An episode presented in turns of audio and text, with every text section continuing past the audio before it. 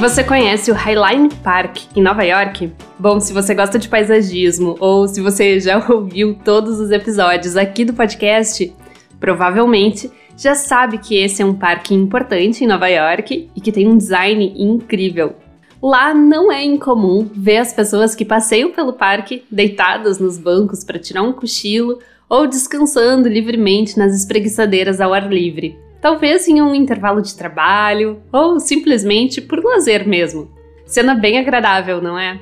Mas e se fosse um andarilho, ou um pedinte, ou uma pessoa de rua fazendo exatamente a mesma coisa? Tirando um cochilo em um banco ou descansando um pouquinho? É provável que a interpretação sobre essa cena mude completamente. Vejam só que interessante esse trecho de um artigo que fala sobre esse assunto, que foi escrito pelo professor de sociologia Kevin Lothran. Abre aspas. Enquanto a remoção de indivíduos sem teto pela polícia de Nova York dos principais espaços públicos de Manhattan está mais ou menos completa, e dormir em público foi efetivamente criminalizado, no High Line é rotina nos meses mais quentes encontrar pessoas dormindo nas espreguiçadeiras. Dormir em espaços públicos revela uma profunda confiança no ambiente socioespacial ou uma terrível falta de outras opções. Para pessoas privilegiadas visitando o Highline, dormir no espaço público representa um enorme luxo. Para indivíduos menos privilegiados, como moradores de rua, pessoas pobres e pessoas de cor, Dormir no espaço público carrega o estigma de pobreza e perigo potencial. As práticas de sono dos visitantes do Highline, portanto, ilustram as profundas desigualdades existentes entre os espaços públicos urbanos contemporâneos. Fecha aspas. Bem, isso nos mostra que nem todos os lugares públicos são para todo mundo e nem todo mundo é sempre visto como cidadão digno de usufruir do espaço público. No Brasil, essa também é uma realidade bem conhecida. Por aqui, a segurança pública se tornou uma preocupação constante nas grandes cidades, principalmente a partir dos anos 90, pois foi nessa época que aumentaram consideravelmente os níveis de violência urbana. Infelizmente, esse é um problema com o qual nós convivemos até hoje e que continua nos preocupando todos os dias quando saímos na rua. Parece que se vive uma cultura do medo, em que o espaço público é visto potencialmente como um lugar perigoso. Porém, se vive medo não só da violência, como também das cenas de pobreza e da diferença social. Mendigos, andarilhos e pedintes com frequência são vistos como incômodos que precisam ser removidos. Tudo isso tem um reflexo sobre o espaço que nós produzimos na cidade. Com o crescimento das desigualdades sociais e da sensação de insegurança, a arquitetura acaba se moldando às demandas por proteção, tanto pessoal quanto patrimonial. É aí que entra o conceito de arquitetura hostil, que é uma das consequências dos medos que nós sentimos nas cidades. De acordo com Débora Raquel Faria, na sua dissertação de mestrado, a arquitetura hostil é definida como a arquitetura e o design com função de controle social das classes consideradas perigosas e ou indesejáveis, delimitando o espaço acessível a elas. Essa busca por controle social nos espaços urbanos acontece com a ajuda de modificações espaciais e de instalação de elementos que tornam mobiliários e espaços inacessíveis ou desconfortáveis para a permanência. Assim, se impede que pessoas possam sentar-se, deitar ou se abrigar da chuva e do sol, evitando, portanto, a permanência indesejada em praças, ruas, marquises, viadutos e em frente aos comércios. Ainda de acordo com Débora Faria, elementos de segurança não são nenhuma novidade na história das cidades. Fortificações, grades, portões, barricadas e torres de defesa aparecem há centenas de anos como forma de defesa contra os ataques de rivais e grupos indesejados. O que aconteceu foi que elementos como esses foram se atualizando ao longo do tempo e hoje são utilizados com diferentes formas e funções, tanto em ambientes privados quanto em ambientes públicos. Os motivos são diversos, seja para aumentar a segurança patrimonial o controle de acesso, a prevenção contra o crime ou até mesmo para evitar comportamentos sociais considerados inadequados.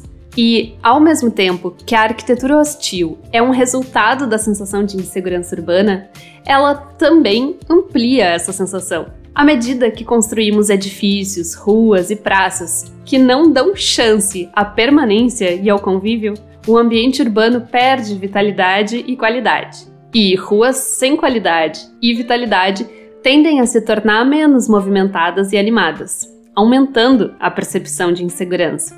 Alguns dos elementos de arquitetura hostil que com frequência vemos pelas ruas são grades, pinos, bancos com divisórias, superfícies cravejadas de pedras, chuveiros anti-mendigo e até mesmo floreiras.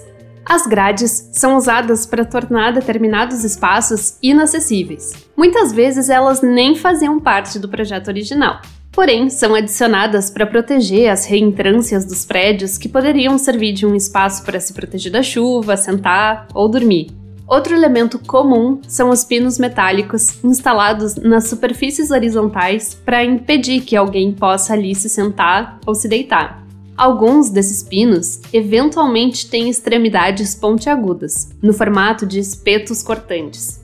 Já nas praças públicas, também é comum o uso de bancos com divisórias que tornam desconfortável ou impossível deitar-se sobre eles. Outra invenção é o banco extremamente estreito, pensado propositalmente para não dar lugar a uma pessoa deitada. Nesse caso, obviamente, os afetados são as pessoas em situação de rua. E isso nos mostra que o próprio poder público também pode ser praticante de arquiteturas hostis.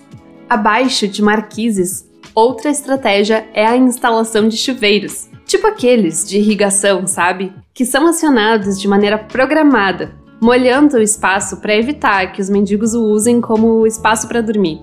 A criatividade é ilimitada e são muitos os tipos de formas de arquiteturas hostis que encontramos pelas cidades quando nos dispomos a observar os espaços com atenção.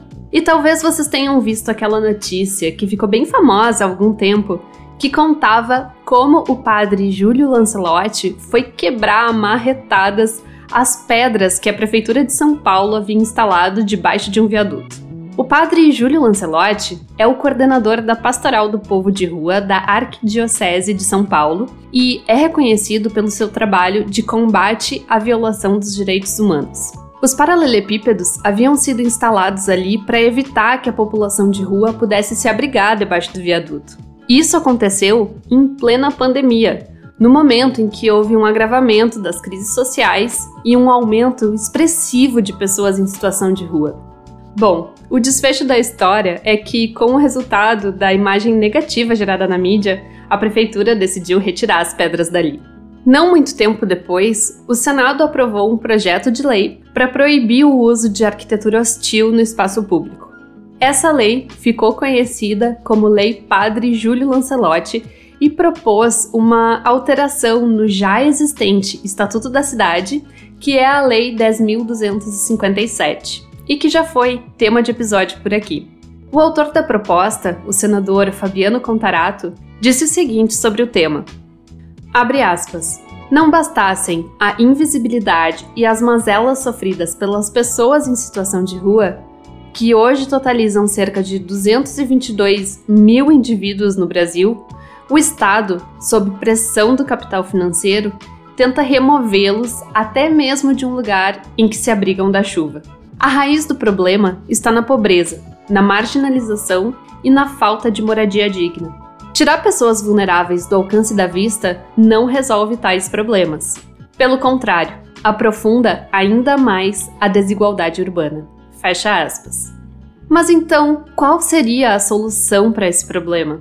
É claro que não se defende que as pessoas continuem em situação de rua, pois essa é uma condição de vida que não oferece dignidade nem saúde.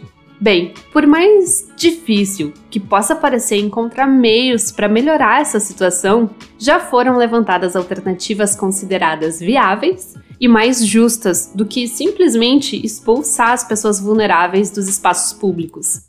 O próprio padre Júlio Lancelotti apoia medidas como a implementação de moradia social ou de repúblicas, em que o Estado provém as moradias, mas mantém a propriedade delas, sem transferir a posse para os moradores, para evitar a venda dos imóveis. De acordo com o padre, essa seria uma forma de prover moradia digna e, ao mesmo tempo, dar autonomia às pessoas que nesses casos não dependerão de alguém que cozinhe, limpe ou controle os seus horários de chegada e saída. Já para aquelas pessoas em situação de rua que tenham distúrbios psíquicos ou sejam dependentes químicos, o padre vê como saída as residências terapêuticas. O projeto de lei que eu mencionei agora há pouco se transformou na Lei número 14.489, que segue conhecida como Lei Padre Júlio Lancelotti. Ela foi promulgada no final de 2022 e altera o Estatuto da Cidade, inserindo nele o seguinte texto com relação às diretrizes gerais obrigatórias da política urbana. Abre aspas. Promoção de conforto, abrigo, descanso, bem-estar e acessibilidade na fruição dos espaços livres de uso público, de seu mobiliário e de suas interfaces com os espaços de uso privado, vedado o uso de materiais, estruturas, equipamentos e técnicas construtivas hostis que tenham como objetivo ou resultado o afastamento de pessoas em situação de rua, idosos, jovens e outros segmentos da população. Fecha aspas. Bom, por ser tão recente, ainda é cedo para dizer se essa lei está tendo o efeito pretendido. Mas, infelizmente, nós sabemos que, assim como para diversos outros temas presentes no Estatuto da Cidade, infelizmente nem sempre o que é lei necessariamente é realidade no Brasil. E você, o que pensa sobre o tema da arquitetura hostil? Conhece outros exemplos de elementos urbanos que são hostis ou de bons exemplos que não usam arquitetura hostil? Me conta nos comentários do Spotify ou no post do episódio no Instagram. Meu nome é Temis da Silva e este foi o episódio do Arquitetura Objetiva sobre arquitetura hostil. Se você gostou, deixe uma avaliação de 5 estrelinhas, siga o perfil e clique no sininho para receber as atualizações. O Arquitetura Objetiva é um projeto independente e a contribuição dos ouvintes ajuda o podcast a continuar no ar. Cada episódio leva horas de pesquisa, redação do roteiro, edição e publicação. Você pode apoiar todo esse trabalho na plataforma Apoia-se, em apoia.se barra arquitetura objetiva. Em troca, os apoiadores têm acesso a conteúdos exclusivos, como episódios bônus, os roteiros de todos os episódios incluindo imagens e desenhos e planilhas de apoio ao aprendizado e o trabalho de arquitetura. A renda gerada lá é revertida para custos de produção, horas de trabalho, materiais de pesquisa e o que mais for necessário para melhorar o podcast. Mas, se você quiser ajudar de outra forma, seria ótimo se você pudesse compartilhar este e outros episódios com outras pessoas que também possam se interessar. Bom, para me enviar sugestões, dúvidas ou só para me mandar um alô, envie uma mensagem pelo Instagram ou pelo e-mail arquiobjetivapodcast@gmail.com. Ah, e lembrando que lá no Instagram e no Pinterest eu sempre posto conteúdos complementares. Então, siga os perfis do podcast para acompanhar as novidades. Muito obrigada e até a semana que vem!